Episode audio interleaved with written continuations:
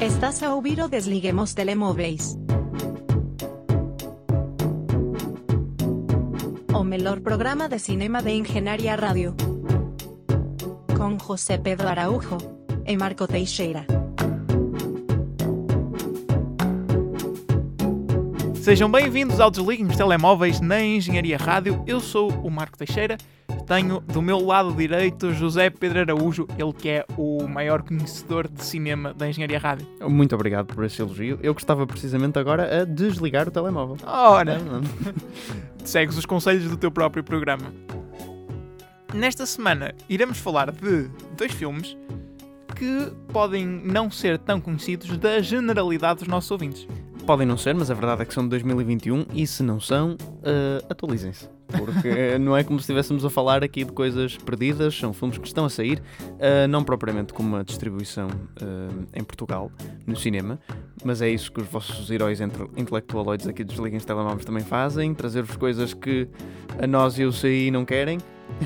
Trazer a frescura e assim não têm que ir ao cinema Trindade um, ver, ver os filmes. Mas eu acho poderiam. Que nem o Trindade, mas nem o Trindade. Nem o Trindade. Nem o Trindade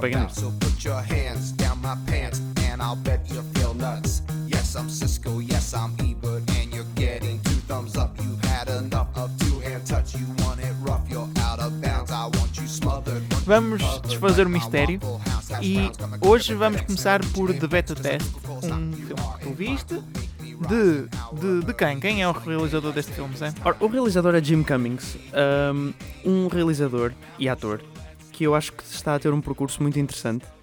Uh, porque não me lembro em memória de recente de ver alguém uh, assim. Ele é. Ele tem três filmes como realizador, os, os três eu já vi, que é uma coisa interessante. É, ele começou relativamente há pouco tempo, o primeiro filme que ele fez foi em 2018, e todos os filmes dele me chamaram a atenção suficiente para eu os ver e ele, nos três filmes é o ator principal também. Um, eu já, já falei aqui de um dos filmes, uh, do Wolf of Snow Hollow. Um, nunca falei do primeiro que vi, o Thunder Road.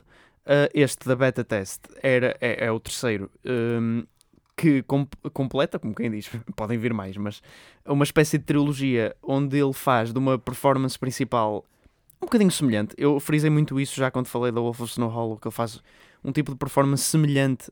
Um, ao que faz no, no Thunder Road, uh, até por ser um polícia, mas pronto. Aqui é um bocadinho diferente, mas continua a ser a personificação de alguém tipo, extremamente neurótico, maniento e um bocado deslocado da realidade na maneira como se comporta.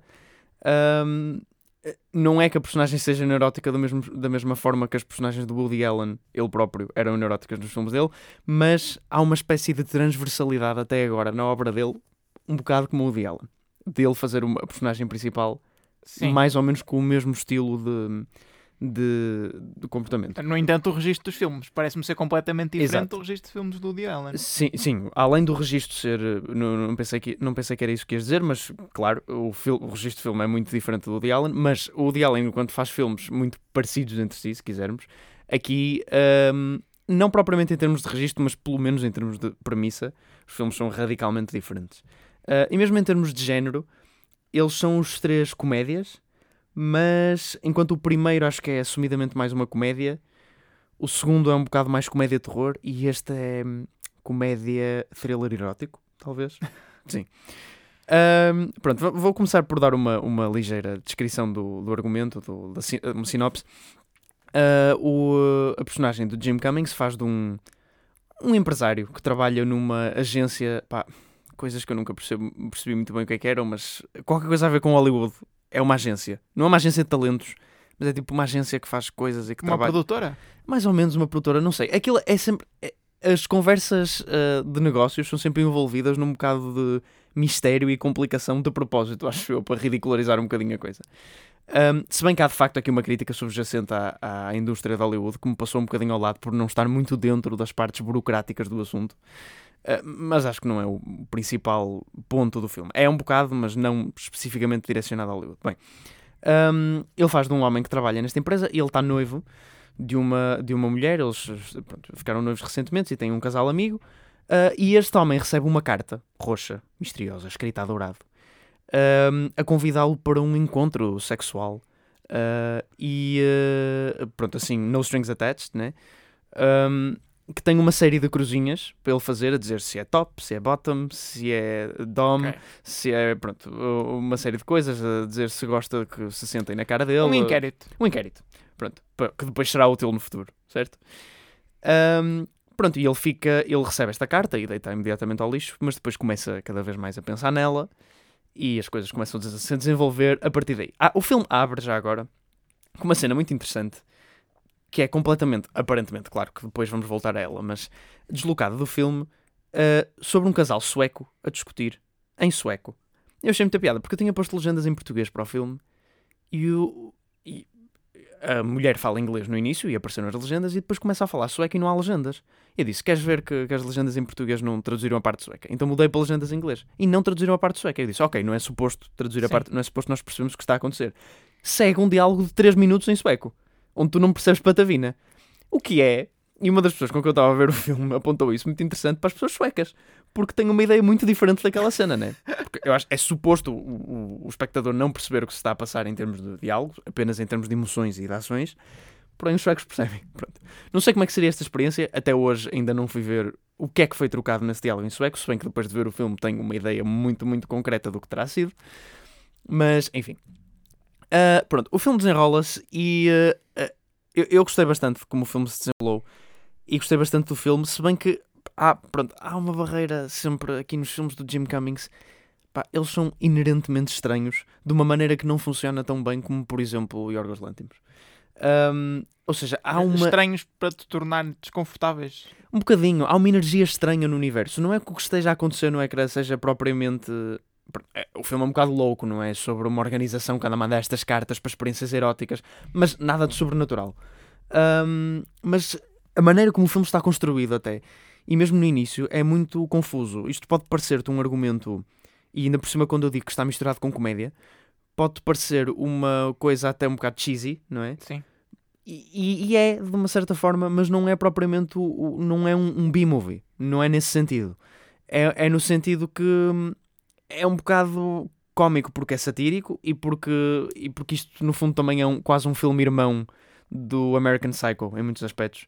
Ah, porque pronto, tem todo um comentário sobre esta classe de, trabalhadores eh, mindless, quase que está completamente virada para a indústria e a vida pessoal é posta muito em detrimento. Se bem que o American Psycho tem uma visão mais. hum, da personagem principal, pelo menos. Tem uma visão muito mais eh, metódica. Este tem uma, uma visão um bocadinho mais humana.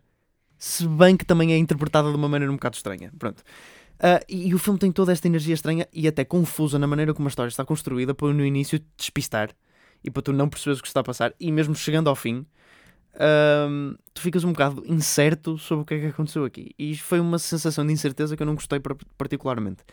Hum, porque eu gostei de como. Mas a, a que nível? Não há, não há closure? Ou seja, tu não consegues sentir-te gratificado por chegares ao final do filme?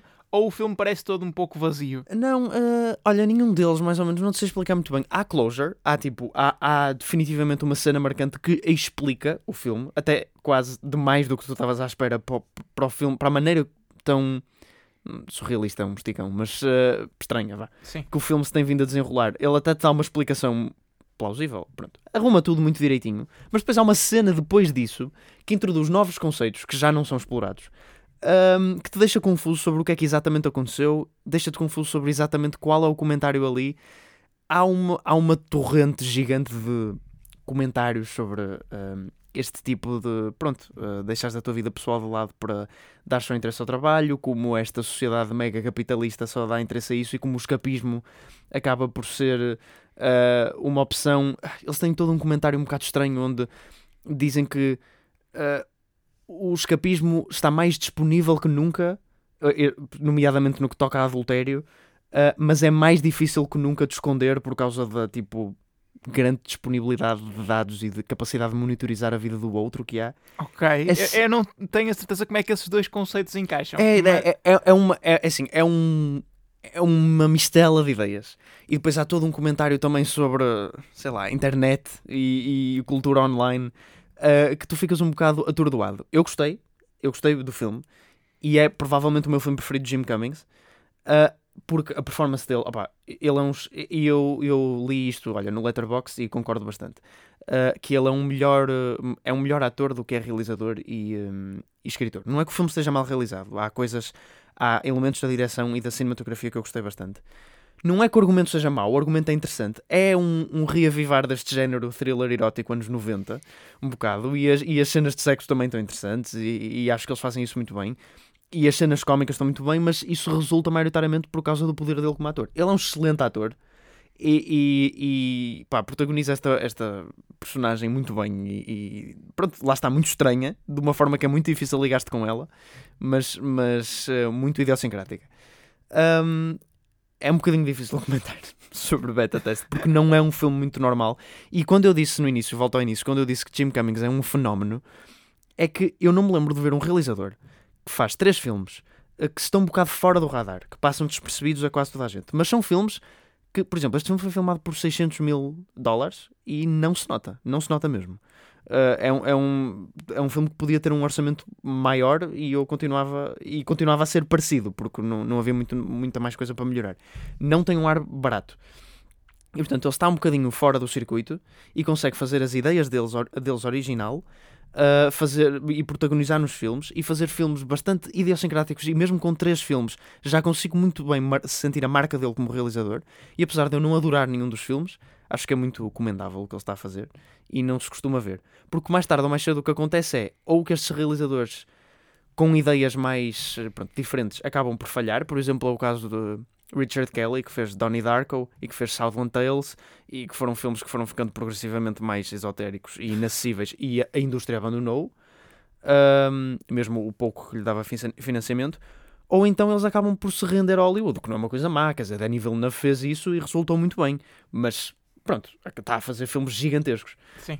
Um, pronto, ainda é cedo, mas três filmes é um catálogo uh, e três filmes assim não há aqui nenhum filme menor, acho eu, destes três. Portanto, eu quero, quero uh, parabenizar uh, Jim Cummings porque acho que é, uma, é um caminho interessante que ele está a ter e, e vou continuar a segui-lo. E nós certamente iremos continuar a acompanhar o percurso de Jim Cummings aqui no Desliguem os Telemóveis.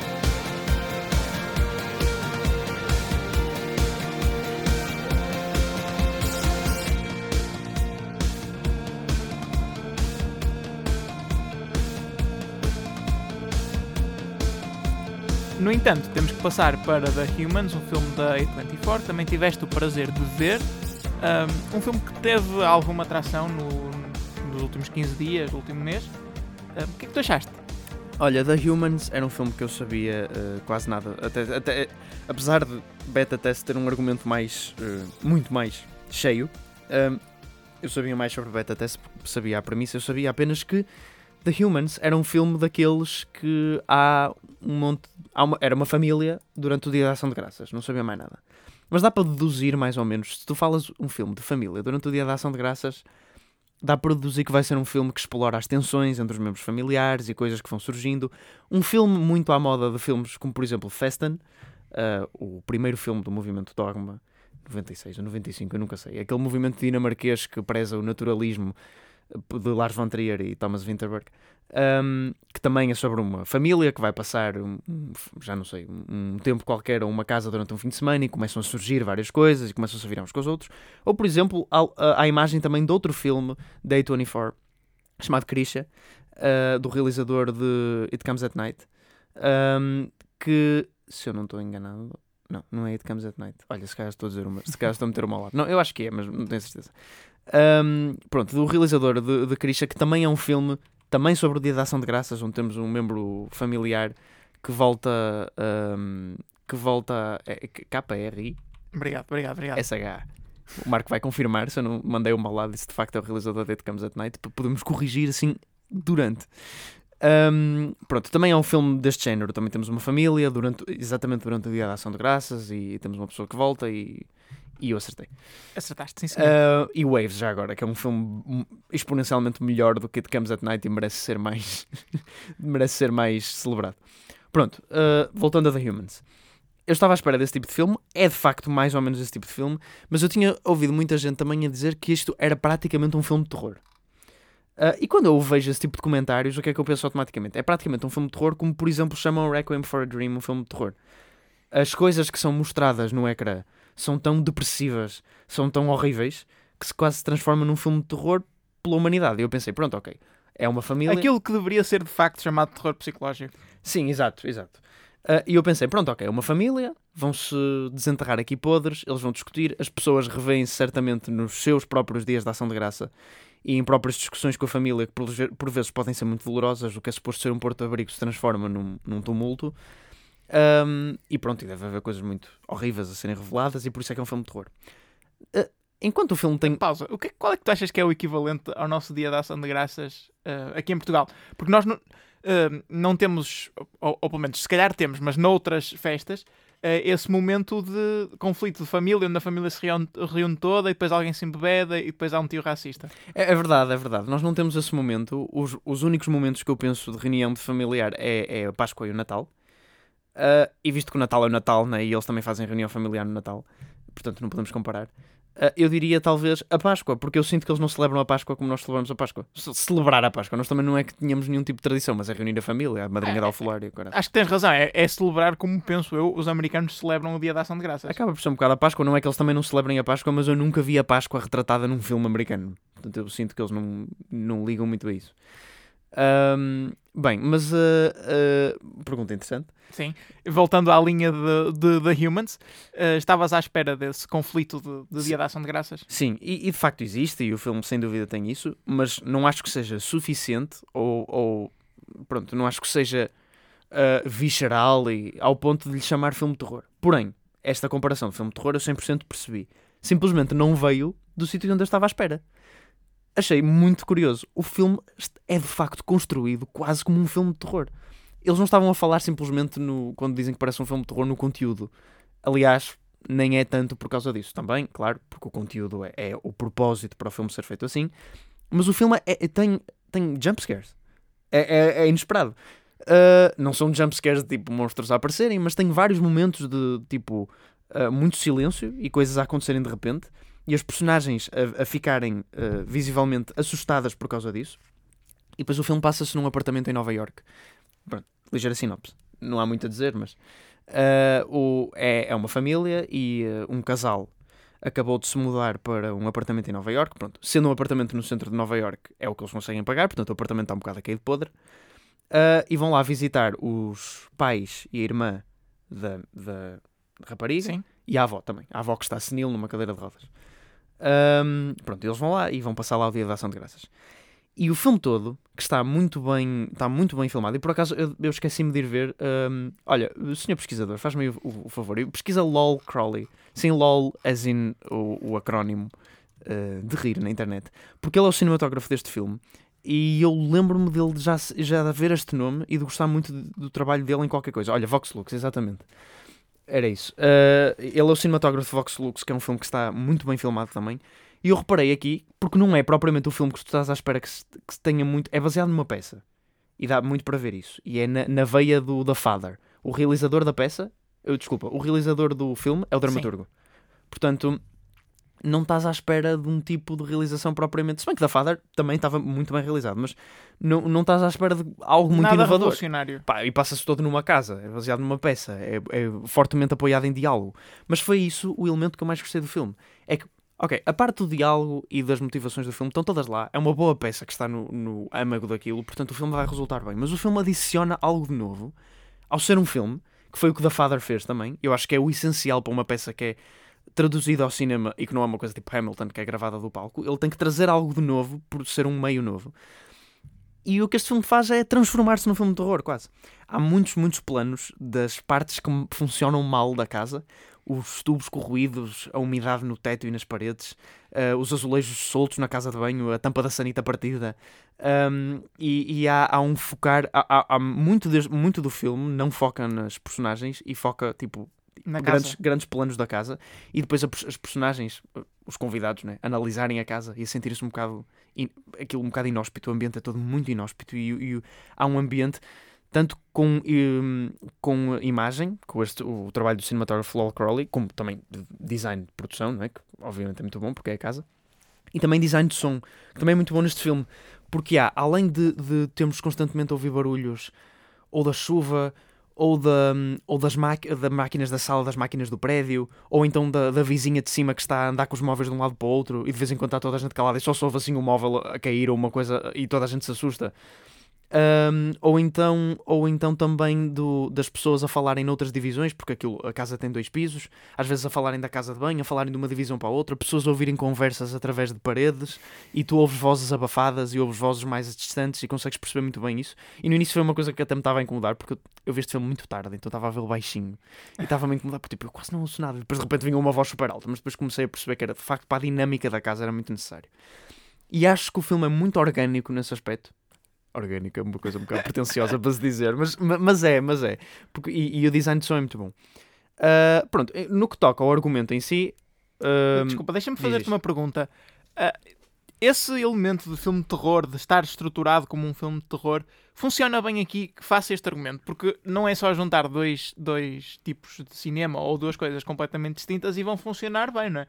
Um, da mesma forma que se calhar não funcionaria muito bem juntar um filme de comédia e realizá-lo como se fosse um filme de terror. Um, achas que isto, neste, quase, neste caso, se enquadra? Uh, o que se enquadra o, setting de. Sim, de filme de terror, faça o Enquadra-se, enquadra-se muito bem e eu gostei muito de como é, de como é feito porque uh, vai se intensificando cada vez mais, bem, mais ou menos, não, não é que se vai intensificando, mas uh, o propósito, tu vês porque que o filme é feito assim, vai se intensificando cada vez mais até que os personagens começam a ter algumas conversas recorrentes sobre sonhos e começa a adensar-se esse elemento até ao fim, uh, que é um clímax que eu gostei bastante uh, e onde esse elemento está muito presente e é um bocado justificado. Pronto, uh, quanto mais não seja, dá um ar diferente e interessante okay. ao filme. Mas não é só por causa disso, acho que se enquadra de facto no elemento, no, no argumento, desculpa. Um, Uh, pronto, contra o argumento em si, acho que as performances são muito boas e as, e as personagens estão, estão bem escritas. Este filme tem Amy Schumer. Ok? Este filme tem Amy Schumer. Amy Schumer é uma atriz. Amy Schumer faz uma boa performance. Uma, uma das minhas preferidas. Uh, não estava à espera. Não faz uma performance de comic relief, o que é bom. Não a trouxeram só para aliviar o filme. Não. Até Amy... porque, se calhar, nesse aspecto ela não é tão forte. Verdade. Mas pronto, mas era, é, acaba por ser a área dela. Não vou dizer o forte, mas Uh, não, mas ela está muito bem neste filme. Uh, uh, Beanie Feldstein, um, que é pronto, uma das principais, uh, toda a gente é mais ou menos principal, também está muito bem. E o ator, que eu não me lembro do nome dele, que faz do pai, também faz uma grande performance. E a mãe também, houve muito boas performances all around. mas uma coisa interessante também do cinematógrafo é que este filme não filma muito a cara das pessoas.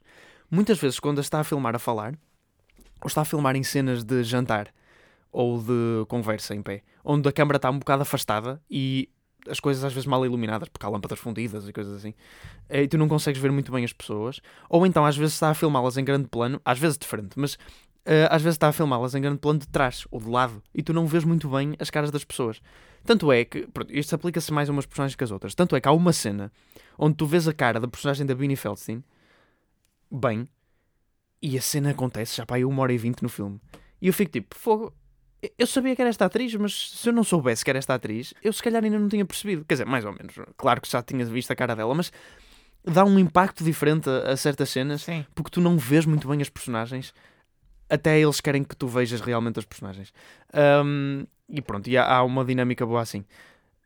Um, pronto, e, e, o filme vai se desenrolando. E uma coisa que eu gostei é que uh, eles, sim, têm esse elemento que eu estava à espera de desenterrar podres, virem coisas ao de cima e haver discussões. Mas isso acontece muito tarde no filme.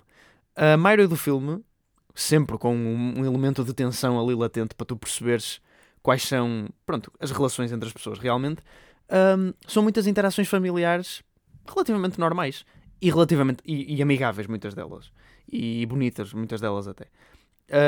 Um, e eh, pronto, com, com, alguma mágoa, com alguma tristeza, mas, mas são interações familiares que não é como se estivéssemos a ver uma, um filme que seja só tipo discussão e, uh, e uh, constante drama. Só e, negatividade. Sim, que pode ser bom, esses filmes também são muito. Mas o que eu estou à espera de uma peça é uma coisa menos reflexão humana e uma coisa mais tipo, ok, eu, eu mando este argumento e agora eu mando este argumento, tipo Marriage Story, tipo Scenes from a Marriage, tipo coisas que eu já vim aqui falar, que de facto uh, são isso The Humans é um bocadinho mais meditativo em grande parte do filme. Eu gostei muito disso. Porque as cenas de dinâmica familiar estão muito bem e tu sentes mesmo que estás ali a ver uma conversa de uma família. Uh, o único problema que eu tive com o filme é em termos de pacing. Ele às vezes arrasta um bocadinho. Às vezes arrasta um bocadinho. É necessário para criar esta atmosfera meio terror. Um, mas, e, e, de facto a cinematografia é boa, portanto não, não, não é como se eu estivesse a olhar para tentar secar só. Uh, mas uh, invariavelmente pá, também vi este filme muito tarde, mas uh, de, vez em quando, de vez em quando achei que o ritmo estava, estava a perder um bocadinho a cadência. Mas, mas houve, em geral, eu gostei bastante da Humans. Foi uma surpresa, porque eu não estava à espera que o filme fosse construído desta forma. Uh, e recomendo que vejam. eu estava a ver isto na sala às 3 da manhã, sozinho ao escuro eu fiquei genuinamente com medo em algumas cenas. Foi uma coisa que eu nunca estaria à espera deste, deste filme. Também o setting ajudou, mas, uh, mas pronto, quando dizem que é um filme de terror é porque há mesmo um elemento, e, e acho que é isso que, que, mais vale a pena salientar neste filme, que achei curioso e diferente e que o distingue. Obrigado, José, por estares a analisar The Humans.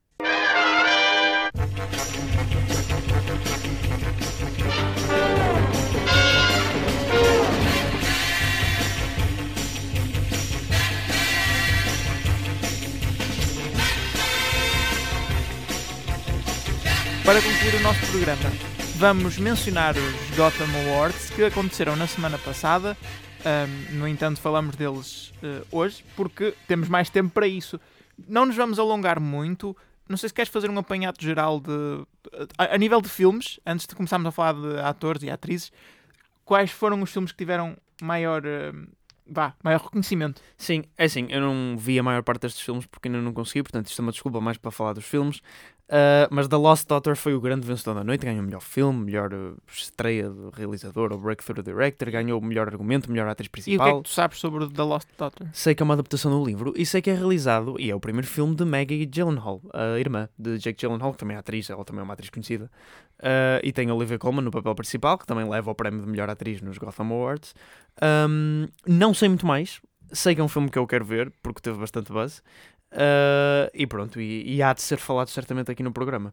Uh, diz, diz. A nível de atores e atrizes, é o primeiro ano em que os Gotham Awards fazem um prémio partilhado.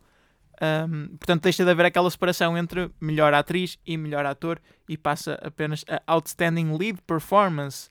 Como tu já disseste, foi para Olivia Colman e também para Frankie Faison. Sim, tens toda a razão. Eu disse uh, melhor atriz, uh, mas não, é melhor uh, ator. Sim. mas partilhado. Confirma-me só que Frankie, porque às vezes. Frankie é um homem, pois, ok.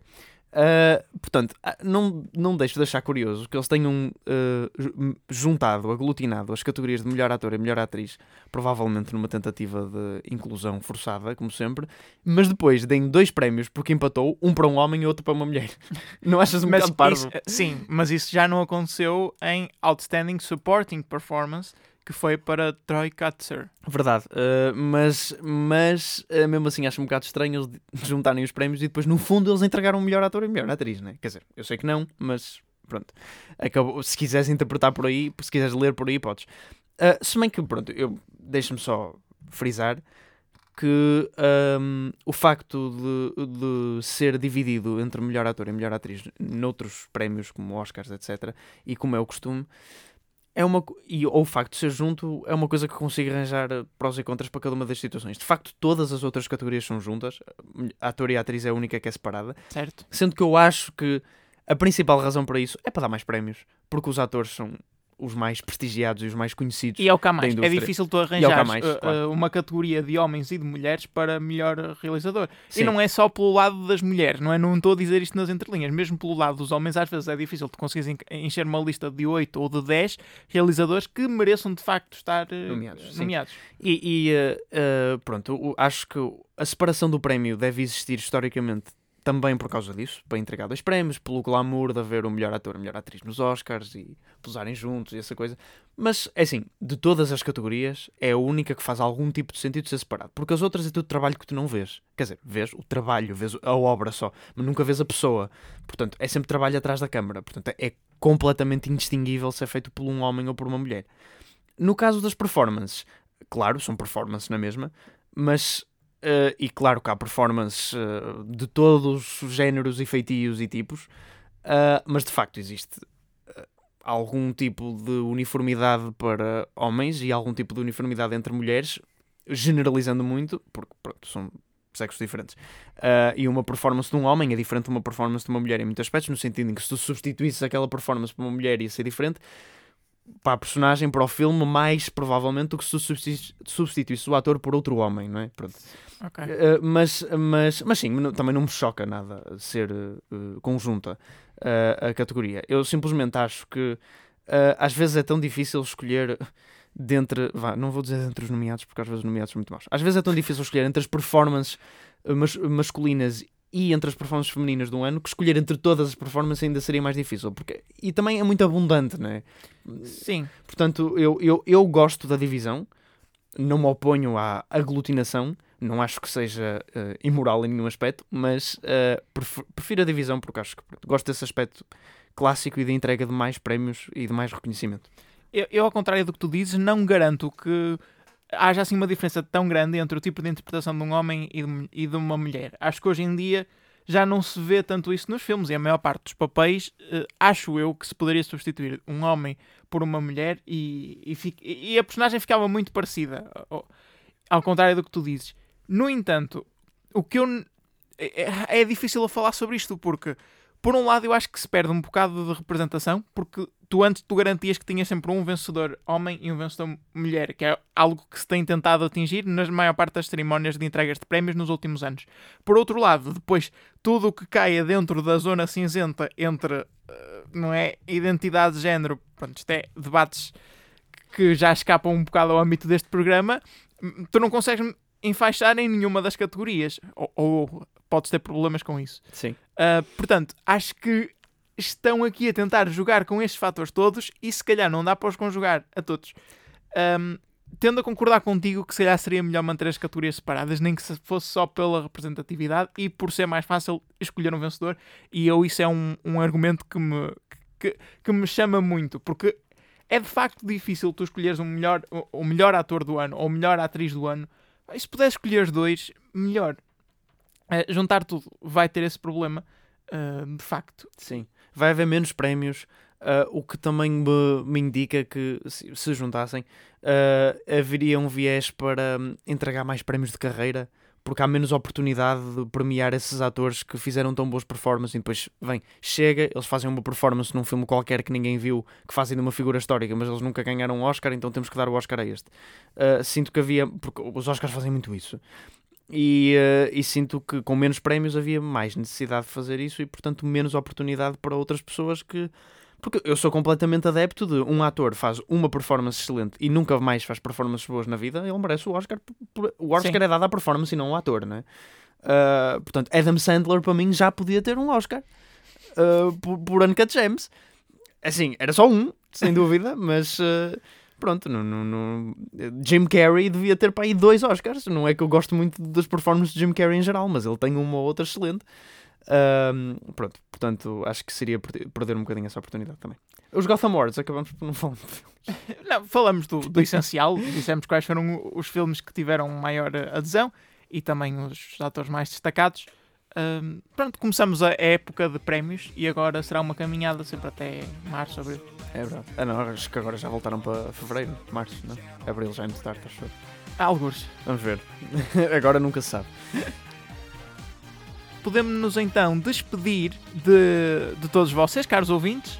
Estaremos de regresso na próxima semana, se tudo correr bem, com mais filmes para analisar.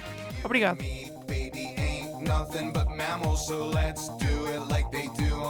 Discovery Channel. Do it again now. You and me,